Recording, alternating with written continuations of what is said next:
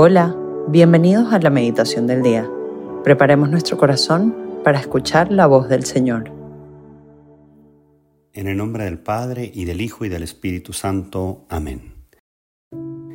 Ven Espíritu Santo, llena los corazones de tus fieles y enciende en ellos el fuego de tu amor. Envía tu Espíritu Creador y se renovará la faz de la tierra. Oremos, oh Dios, que has iluminado los corazones de tus hijos con la luz del Espíritu Santo Haznos dóciles a sus inspiraciones para gustar siempre bien y gozar de su consuelo. Por Cristo nuestro Señor. Amén. El día de hoy, viernes primero de marzo, vamos a meditar en el Evangelio según San Mateo, el capítulo 21. En aquel tiempo Jesús dijo a los sumos sacerdotes y a los ancianos del pueblo esta parábola. Había una vez un propietario que plantó un viñedo, lo rodeó con una cerca, cavó un lagar en él, construyó una torre para el vigilante y luego lo alquiló a unos viñadores y se fue de viaje.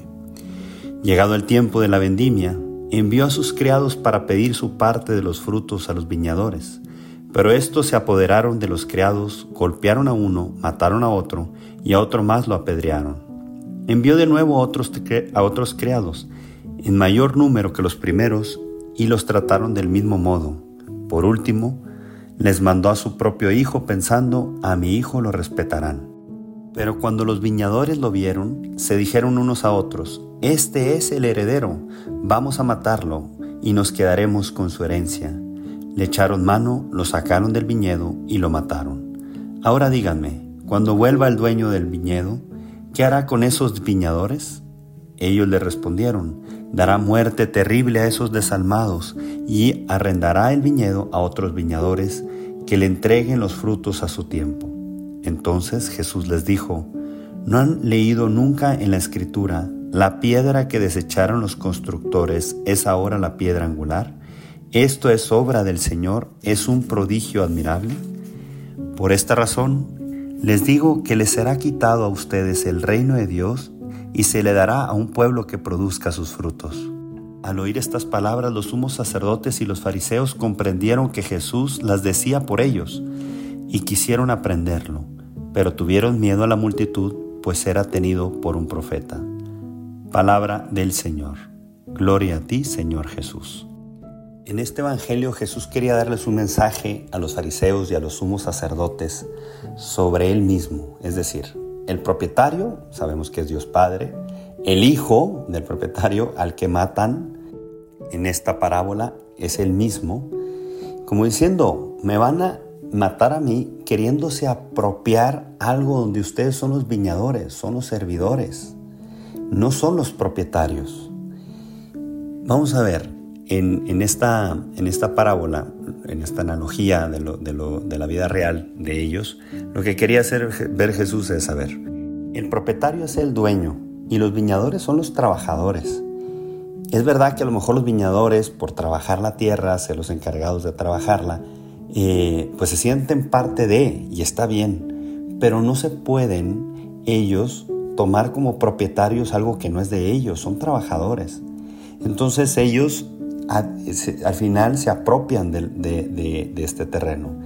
Y esto, eh, pasado a los sumos sacerdotes y los fariseos, es como decir, ustedes son trabajadores de la viña del Señor, este, no son los dueños, pero su soberbia, su egoísmo y el pensar solo en sí mismos y cómo quieren las cosas, o sea, ese egoísmo hace que los ciegue y en vez de sentirse trabajadores se sienten los dueños.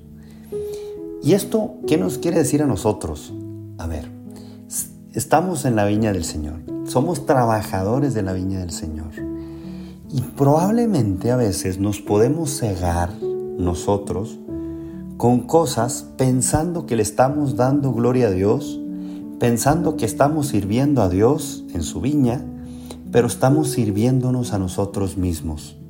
Con esto me acuerdo mucho de, este cardenal Mantuan que estuvo en, preso muchos años, en este libro sale de cinco panes y dos peces, donde recuerdo una escena donde él, él, como que le dice a Dios, oye Señor, pues oye, te estaba haciendo mucho bien allá afuera, te estaba ayudando como obispo eh, y estaba haciendo mucho bien a, a la gente, ¿por qué permites que me agarren y me traigan aquí a la cárcel donde no me dejan hablar con nadie. ¿De qué sirvo aquí? Y, o sea, cuenta cómo él pues sintió en su interior que dijo, distingue entre mis obras y yo. Mis obras y yo. ¿Por qué digo esto? Porque muchas veces podemos hacer obras de Dios, pero no es a lo mejor lo que Dios quiere o no lo estamos haciendo por Dios, lo estamos haciendo porque, sí, al inicio a lo mejor sí lo hacíamos por Dios, es decir, estos viñadores al inicio sí trabajaban la tierra por el propietario, pero llegó un momento donde su egoísmo les hizo hacerlo por ellos mismos. Y esto podríamos como reflexionar ahora, ¿no? En cuaresma. Todos los sacrificios que hacemos, todo lo que vamos proponiéndonos aquí hacer eh, por Dios a veces, incluso retiros, apostolados y todo, a veces se nos puede meter el egoísmo y podemos pensar, a ver, ¿lo estoy haciendo realmente por Dios o por mí? Lo estoy, eh, quiero ir a este retiro porque realmente siento que, que lo necesito, porque realmente me, veo que los demás van y, yo no quiero quedarme sin ir, ¿no? Eh, ¿Por qué hago las cosas? Cuando uno habla en, su interior este, con Dios y, en, en oración, lo pones en oración, puedes ir descubriendo varias cosas que a lo mejor son obras de Dios, pero no son el Dios de las obras. No es Dios mismo el que a lo mejor te está pidiendo eso. Y, y, una recomendación que quisiera hacer es, purifiquemos nuestra intención. Cada vez que nos demos cuenta que hacemos algo, más por nosotros mismos, porque nos vean o porque mm, no queremos estar fuera del grupo, lo que sea, eh, purifiquemos nuestra intención y decíamos, Señor, dame la gracia de hacerlo por ti. Lo quiero hacer por ti. Y también por otro lado, no nos quedemos con los méritos que Dios tiene. Es decir, Dios es el que actúa a través de nosotros en las almas cuando hacemos algún apostolado, cuando hacemos alguna oración por alguien más, cuando hacemos algún sacrificio, Dios los toma y Dios es el que actúa. Muchas veces podemos sentirnos nosotros los que realmente hicimos que fulano se convierta, que nosotros fuimos los que realmente le ayudamos a no sé quién, cuando es Dios a través de nosotros. Y cada vez que veamos que hacemos un, buen, una buena obra o, veamos algún fruto, podemos decir, como Jesús lo recomendaba en otro evangelio, ¿no? Siervo inútil soy, he hecho lo que tenía que hacer. Y con esto nos puede quedar la humildad de saber que somos trabajadores de la viña del Señor y nos ayudará a, a purificar nuestra intención por quién hacemos las cosas, por Dios y no por nosotros mismos.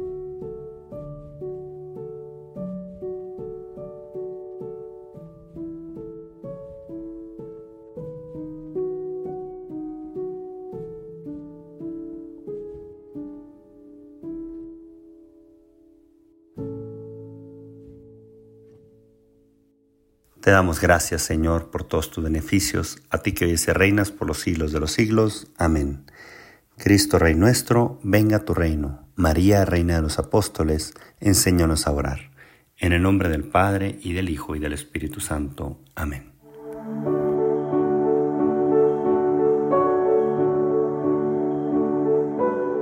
Te invitamos a que permanezcas unos minutos más en oración y deja que el amor de Dios transforme y reina en tu corazón. Nos escuchamos mañana.